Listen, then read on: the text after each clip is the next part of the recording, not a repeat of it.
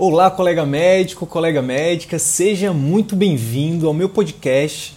Aqui nesse canal eu vou compartilhar com você conhecimentos teóricos e vivências práticas sobre o tema empreendedorismo médico, o que a escola de medicina não ensina. O meu objetivo é te ajudar, contribuir para que você consiga exercer a medicina com mais excelência, aumentando o seu prestígio na sua área de atuação e assim obter um retorno financeiro compatível com o seu esforço e no final de tudo isso, que você consiga alcançar uma qualidade de vida que poucos até hoje conseguiram.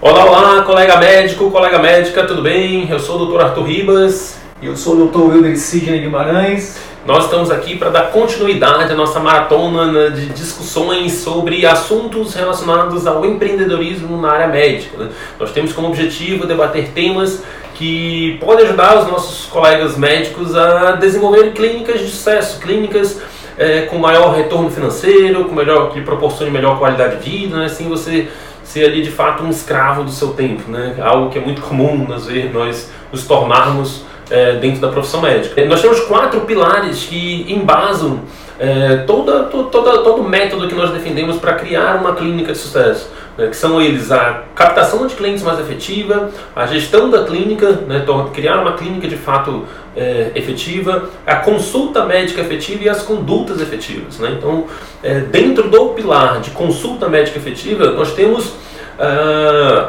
as habilidades de comunicação como sendo de fundamental importância para você atingir êxito nesse pilar. Né? E hoje a gente vai aqui discutir com o Sidney, que é um dos é, é, é, uma das maiores autoridades nesse assunto no Brasil. Né? Você, você praticamente vê. É, o Sidney tem debatido né, exaustivamente esse tema, esmiuçado esse tema nas suas, nas suas redes sociais, enfim, tem participado de eventos. Então, hoje a gente quer ouvir um pouco mais sobre toda a história desse projeto, o que que, o que, que de fato, Sidney, é, te trouxe, te chamou a atenção nessa área, o que, que, você, o que, que mais te incomodava para você é, assumir aí essa camisa, vestir essa camisa da comunicação médica e tentar defender isso né, com unhas e dentes. A coisa que mais me incomodava, na verdade, porque assim, eu, eu lembro, eu sempre falo que é, é, eu lembro daquele, daquele discurso do Steve Jobs, né, que ele fez lá em uhum. Stanford, que ele fala que que todos nós devemos olhar para trás e para nossa história e conectar os pontos para encontrar nosso propósito, nossa paixão e tudo mais. E foi, foi o que eu fiz, eu conectei os pontos, né? E um dos pontos é o que realmente me incomodou, me incomodava, né? que foi que era a forma como os médicos tratavam minha família, cara. E interessante porque muitas vezes quando a gente é pobre, né? A gente, eu venho de uma família pobre, humilde, lá no interior do Piauí, e eu achava que, ah não, eles, os médicos me tratam mal porque eu era pobre, alguma coisa assim, né? E eu me formei, eu disse, não, vou, vou ser médico para ser um médico diferente, né? Para ser um médico que trate os pacientes melhores e tudo mais. Decidi ser médico. E mesmo depois de formado, pagando consulta cara, hoje em dia uh, muitos médicos tratam mal ainda a minha família, me tratam mal. E, então esse foi o primeiro ponto, né? A forma como os médicos tratam os pacientes, né? Como tratavam a minha família. O outro ponto, cara, uh, foi durante a faculdade. Né? Durante a faculdade como eu disse, eu queria ser um médico diferente. Assim como você falou, né, no, no hum. vídeo anterior, que você queria fazer diferente, né? E só que durante a faculdade eu não vi isso, hum. né? E o que acabou foi que eu acabei me tornando médico talvez igual ou até pior os colegas que eu criticava. Então esse é o segundo ponto, a faculdade não ensina isso, né? Hum. O terceiro ponto foi quando uh, eu fui, quando eu fiz o mestrado. Durante o mestrado eu estudei avaliação em saúde. E quando a gente vai avaliar, quando você vai passar por uma auditoria, qualquer aqui, em qualquer lugar, a, a qualidade em saúde ela, ela, é baseada em três pontos: no conhecimento técnico de cada profissional em cada área, é, no relacionamento interpessoal uhum. que aquele profissional de saúde tem com o paciente dele e com conhecimento organizacional, como ele, ele conhece o, o local onde ele trabalha. Então aqui foi um dos locais também que eu percebi, caramba, a questão do, do relacionamento interpessoal é algo que está embasado cientificamente. Só que durante a faculdade não, ninguém ensina. E o último ponto, cara, foi quando uh, eu já, já, já era preceptor da residência de medicina de família. E uh, lá na residência de medicina, de medicina de família tem um módulo específico só sobre habilidade de comunicação. Hum. E aí eu via os residentes entrando de um jeito no módulo e saindo de outro, sabe? Encantava os residentes. E, e quando eu aí eu também olhando para trás, eu fui ver que era isso que falta, cara. É isso que falta.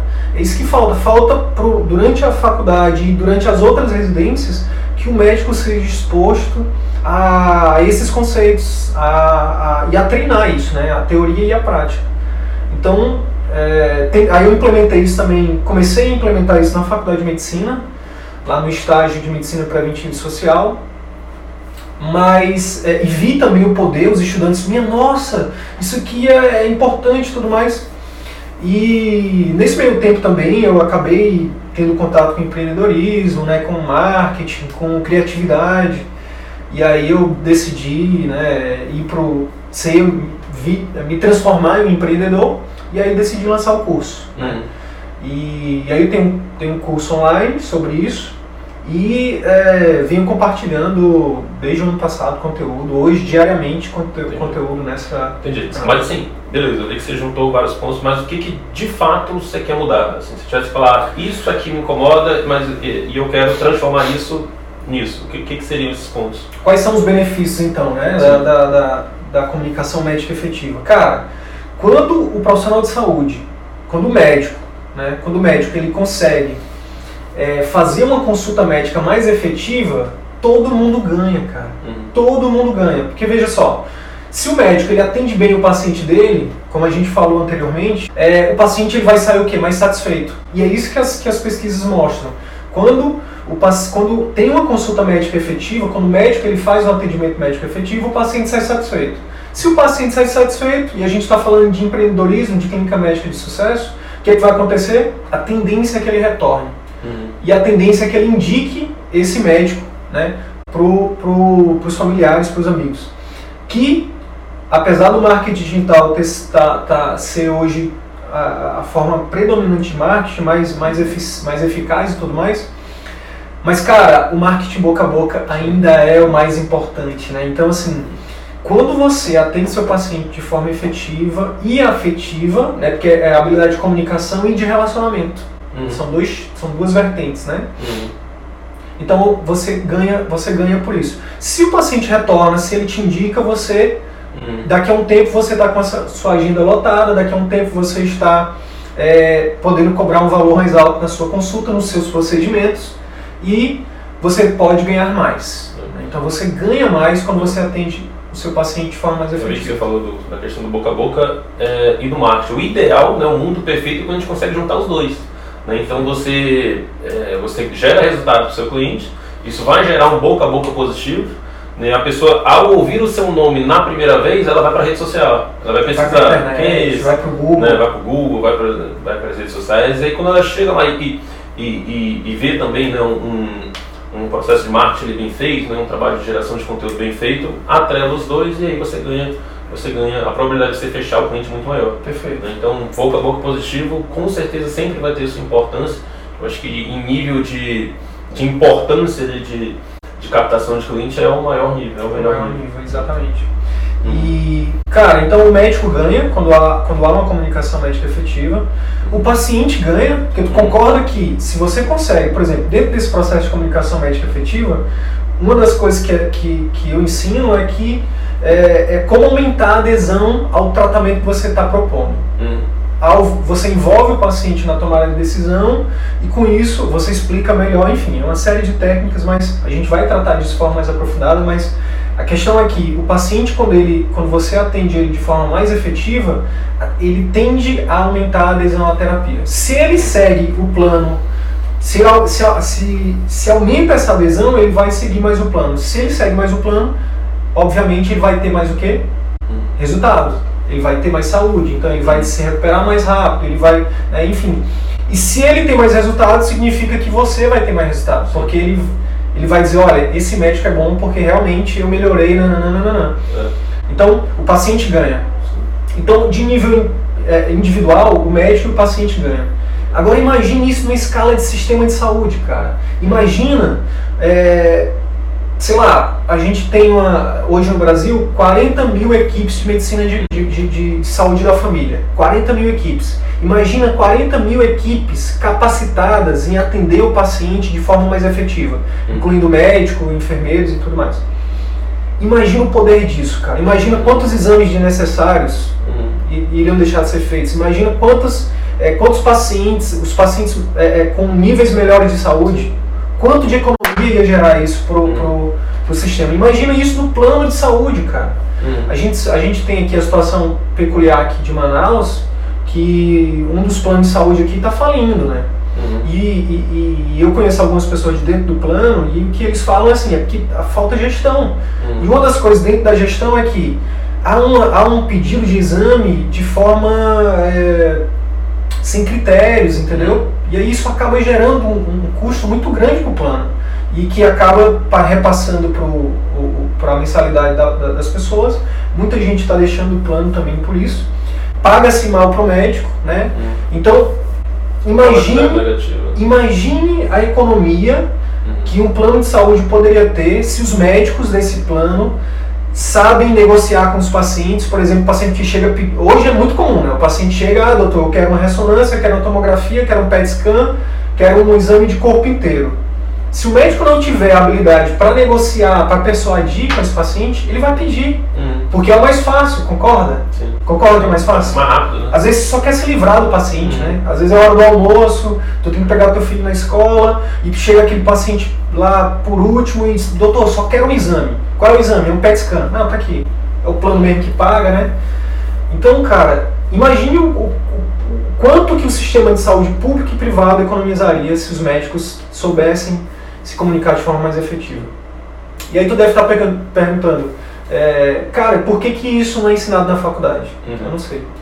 Uhum. Mas é a, é, a mesma, é, a mesma é a mesma pergunta, por que, que marketing não é ensinado? Por que, que vendas, empreendedorismo, gestão. produtividade, gestão, uhum. liderança, uhum. é, alimentação. Eu achei interessante que você falou né, do ponto que o, o cliente e o médico ganham. Né? O médico ele tem aquele, muitas vezes aquele pensamento de que se ele passou ali a dietinha dele, se ele passou, se ele passou ali a, a, conduta dele, passou a, a, a, medicação, a orientação, se o paciente não fizer, ah, a culpa é dele, eu passei o que tinha que passar. Na verdade, não é bem assim.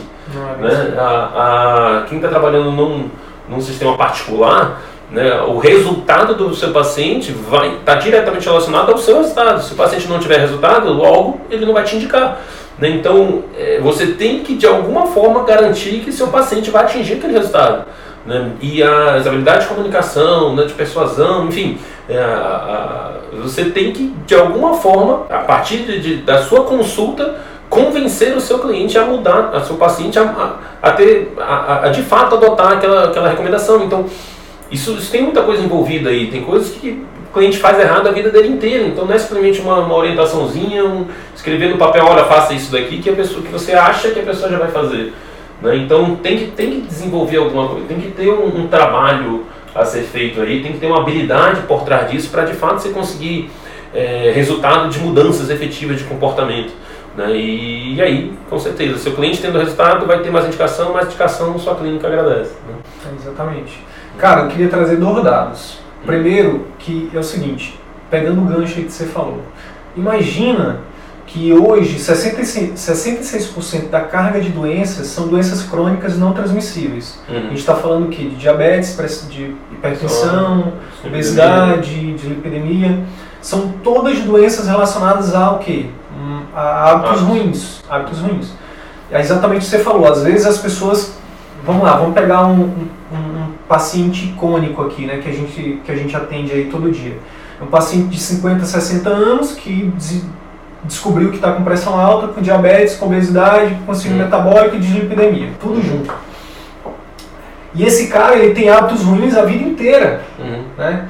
Como é que você, o endócrino, o cardio, uhum. é, o nutrólogo, qualquer médico que seja, o médico de família, o clínico, vai chegar com esse cara e vai dizer, olha, é, você tem que é, tomar os remédios todo dia para o resto da vida e você tem que mudar seus hábitos, fazer atividade física uhum. é, e mudar a alimentação e tudo mais. Se você só fala isso, e é o que muitas vezes os colegas fazem, cara, isso é muito ineficiente, que a gente vai para o segundo dado. O segundo dado é exatamente qual é a, taxa de adesão às prescrições médicas, que é muito interessante esse dado. Né? É, tem um estudo que mostra que somente 25% dos pacientes seguem as orientações de mudança de estilo de vida, de mudança de hábitos. Só que eu estou falando de Portugal. Imagine isso no Brasil. Por quê? Porque Portugal é um país de primeiro mundo, é um país menor, é um país que a saúde pública é muito mais está muito mais avançada do que a nossa, no sentido de, de tempo mesmo. É um país que tem qualidade de vida, uhum. é um país que o nível de, de escolaridade é maior, enfim. Se em Portugal apenas 25% dos pacientes seguem as orientações dos médicos, imagine no Brasil. Uhum. Né? É, se você tiver o dado brasileiro e quiser colocar nos comentários, fica à vontade. É, eu não sei de nenhum estudo no Brasil, mas a gente supõe que seja maior, que seja, que seja mais pessoas que não sigam as orientações. Eu já vejo que, por exemplo, na, na, em relação à atividade física, as recomendações de fazer de, de prática de atividade física, só 13% delas são de fato seguidas. Isso em estudos né, de fora. Você imagina aqui. Pois é, então, e aí, exatamente. E aí, aí Arthur, eu, queria também chamar a atenção para uma coisa. Eu falei aqui que é importante a gente aprender a negociar e a persuadir, né? Uhum. Mas, cara, isso é, isso é o último ponto de uma consulta médica efetiva. Uhum. Tá? Isso é o final já. Porque não adianta nada você ser o cara da negociação, o cara da persuasão, se você não souber escutar o seu paciente. Sim. Se você não souber explorar envolver esse paciente. Se você não conseguir entender os contextos de vida dele. Uhum. Se você não conseguir informar para ele de forma adequada. Uhum. Entendeu? Então, o método que eu desenvolvi. Tem uma sequência, né? O método que eu desenvolvi é basicamente é, são quatro passos. Primeiro você escuta, faz uma escuta ativa, e aí você cria vínculo com esse paciente, você demonstra empatia, né? você negocia, você tem algumas técnicas para negociar, inclusive ganhar tempo na consulta. Depois você vai explorar o seu paciente, explorar a queixa que ele traz, tanto a queixa física, mas ver se aquela queixa física também não tem algumas outras queixas, queixas psicológicas, alguma, ver o contexto social desse paciente, contexto familiar, ocupacional. Depois você vai informar para ele as suas hipóteses diagnósticas de forma adequada. Porque um dos grandes erros também que a gente comete, muito por, por, por, por questão de repetição mesmo, é utilizar o jargão médico. Por quê? Porque na academia, na faculdade, a gente só fala jargão médico. O que é jargão médico? É a linguagem técnico-científica, né? Hum. Então, na hora de falar, ah, eu só tenho um, um, um, tumor de próstata, ao invés de você dizer que ele tem uma, uma próstata aumentada, você diz, não, você tem uma hiperplasia prostática benigna. Cara, isso não diz nada para o paciente, né? Já o passo quando você fala, olha, seu fulano, você tem uma próstata aumentada, você está falando a linguagem dele.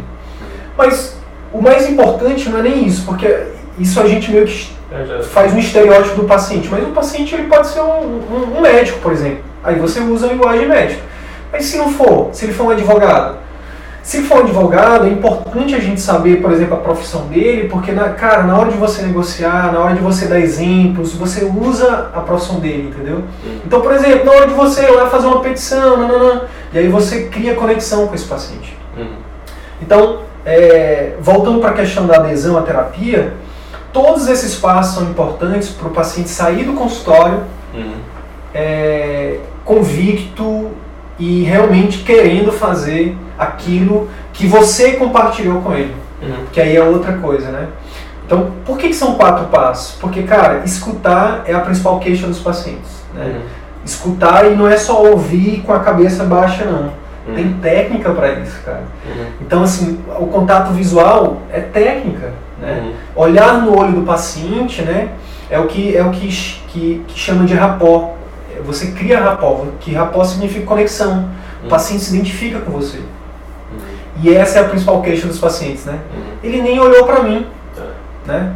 Então, o, o, contato visual, né? Uma das maiores causas né, de, de, de, processo médico é justamente isso, né? O paciente não se sente ouvido. Não se sente ouvido. E ele começa, a, enfim, a probabilidade de um paciente que foi ouvido durante uma consulta processar o médico é muito menor do que aquele que que não se sentiu ouvido, né? Exatamente. Tem, estudos, tem, tem levantamentos sobre isso. Exatamente. O que, que então, você tá falando? Então, contato, contato visual, visual né?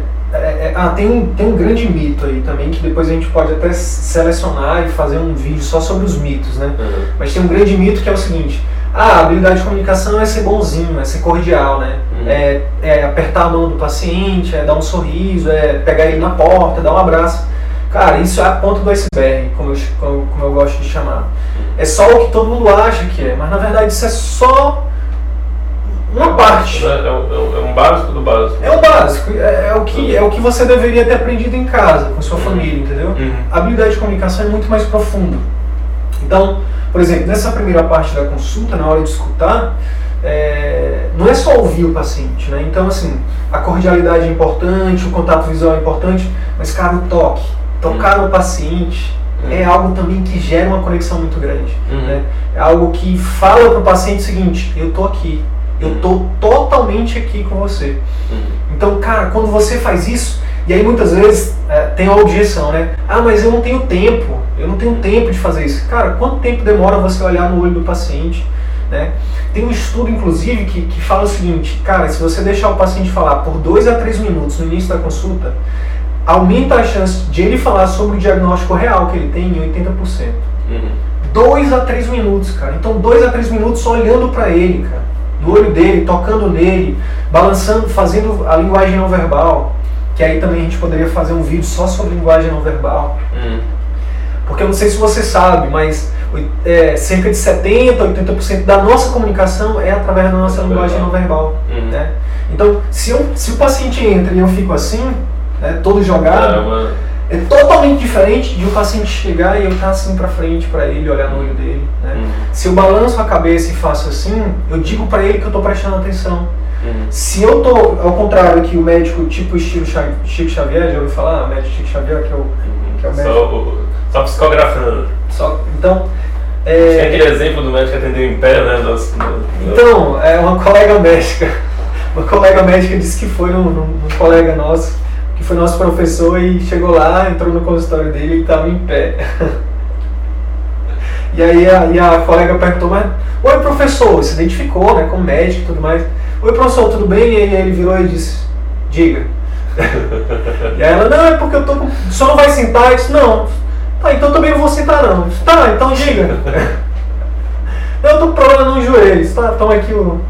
Pega esse raio-x aqui, faz, faz esse raio-x e volta aqui comigo. Então, assim, é, cara, o que, que, que eu tenho falado, Arthur? Eu acredito muito, cara, de verdade, do fundo do meu coração, eu acredito muito que isso é inconsciente. De uhum. verdade. Eu não acredito que ninguém, cara, se forma na faculdade e assim, ah, eu vou tratar mal o paciente. Não, cara. Uhum. Eu acho que a gente entra no modo automático, entendeu? Uhum.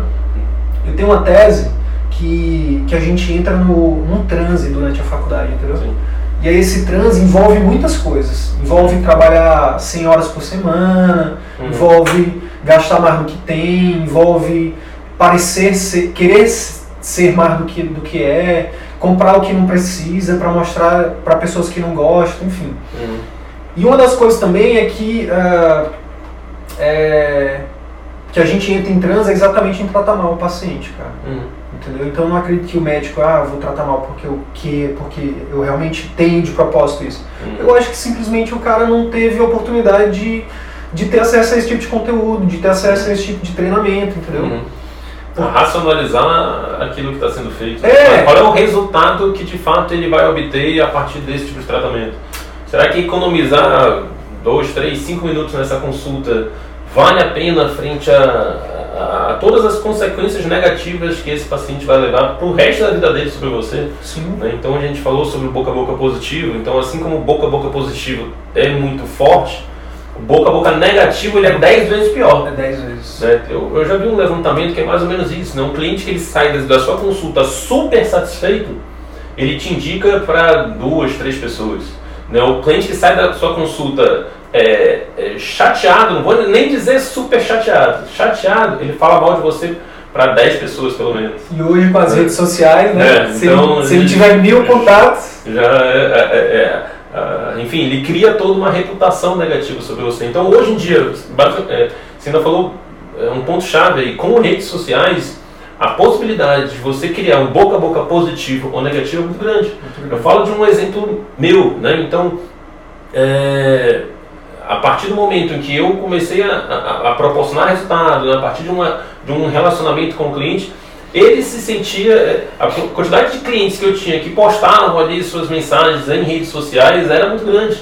Isso, para mim, eu vi que tinha um impacto muito é grande. É uma prova né? social. É uma prova social. A pessoa é, tá ali, ela, por, por espontaneidade dela, tá ali fazendo um depoimento, fazendo uma, é, uma postagem ali de uma foto, às vezes até do próprio antes e depois dela, enfim. Mas toda feliz, toda, enfim, é, é, é enaltecendo ali seu trabalho. Então, essas coisas, né, além de trazer uma satisfação muito grande, né, é, tem um impacto positivo né, muito grande, né? tem um boca a boca positivo muito grande. Para o negócio. Então, né? para o negócio. Já, já aconteceu de clientes aqui tra, tra, trazer em torno de 5, 6, 6 pacientes novos. Né? Então, é, eu vejo como de extrema importância, tanto boca a boca positivo, quanto os cuidados para não gerar um boca a boca negativo.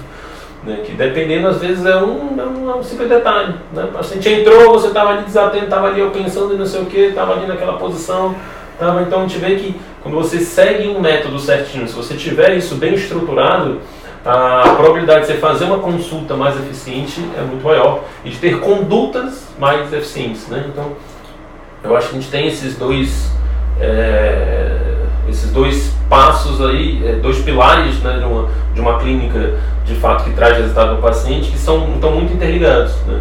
a consulta e a conduta. Consulta e conduta. A conduta efetiva ela está intimamente relacionada a tudo aquilo que aconteceu na, na consulta. consulta. E aí, cara, é interessante chamar a atenção para quem está vendo a gente o seguinte, ó, uma coisa que também nunca ninguém tinha me falado e que eu aprendi sozinho. Isso é uma coisa muito de empreendedor, né, de aprender as coisas uhum. sozinho, né?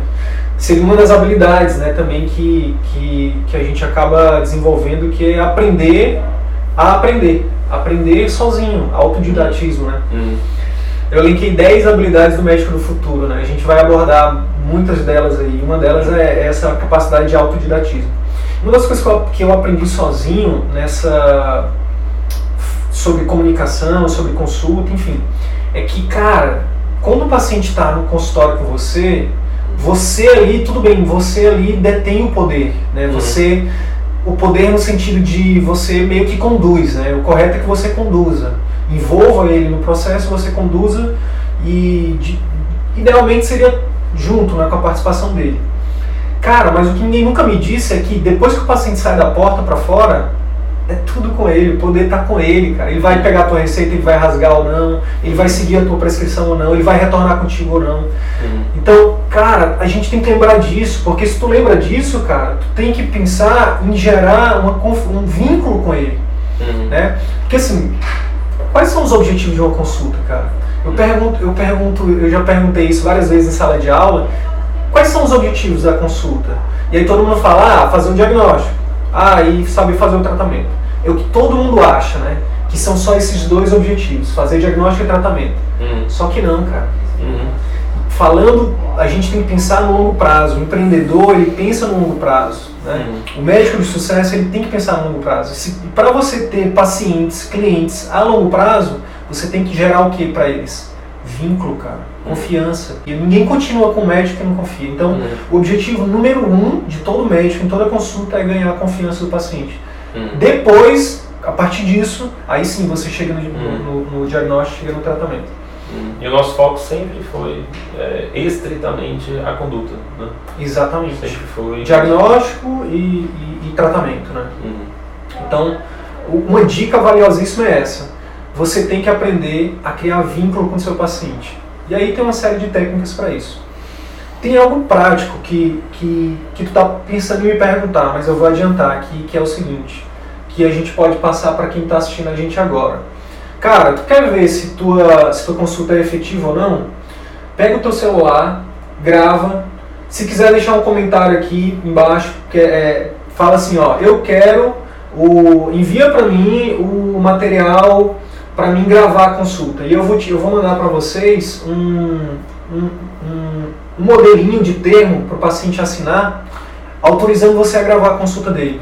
E aí você explica para ele que é um processo de que você está aprendendo, nananã, você grava a sua consulta e olha. Porque existe muito. Esse é outro mito, né? Não, eu já sei me comunicar, eu sou um bom médico, nananã. Mas, cara, na hora que tu grava, e na hora que tu sabe, na hora que tu tem um, parâmetro do que, que é uma consulta médica efetiva, aí tu vai ver que na verdade tu precisa aprender muito ainda. Né? Porque é, esse é um grande lance, né? Uma coisa é você saber, outra coisa é você fazer. É uhum. totalmente diferente, né? Então, uma das formas que eu posso te dar de dica prática agora é para você gravar a tua consulta. Só que para tu gravar, tu precisa da autorização do teu paciente. Existe um modelo de, é, de termo para isso. Se você estiver interessado, manda, deixa um comentário aqui ou manda um direct que a gente manda para vocês. Bacana, bacana, Sidney. Eu acho que por hoje é, eu acho que tá legal. A gente esmiuçou bem essa questão e eu acho que ainda tem vários pontos aí que a gente ainda pode abordar que a gente vai deixando para os próximos, pros próximos vídeos, para os próximos encontros. Né? Quer finalizar com algum ponto fundamental que a pessoa saiba, saia daqui, que nossos colegas saiam daqui. É, é, pensou em comunicação médica eficiente, eu tenho que pensar em quê? Pensar em vínculo.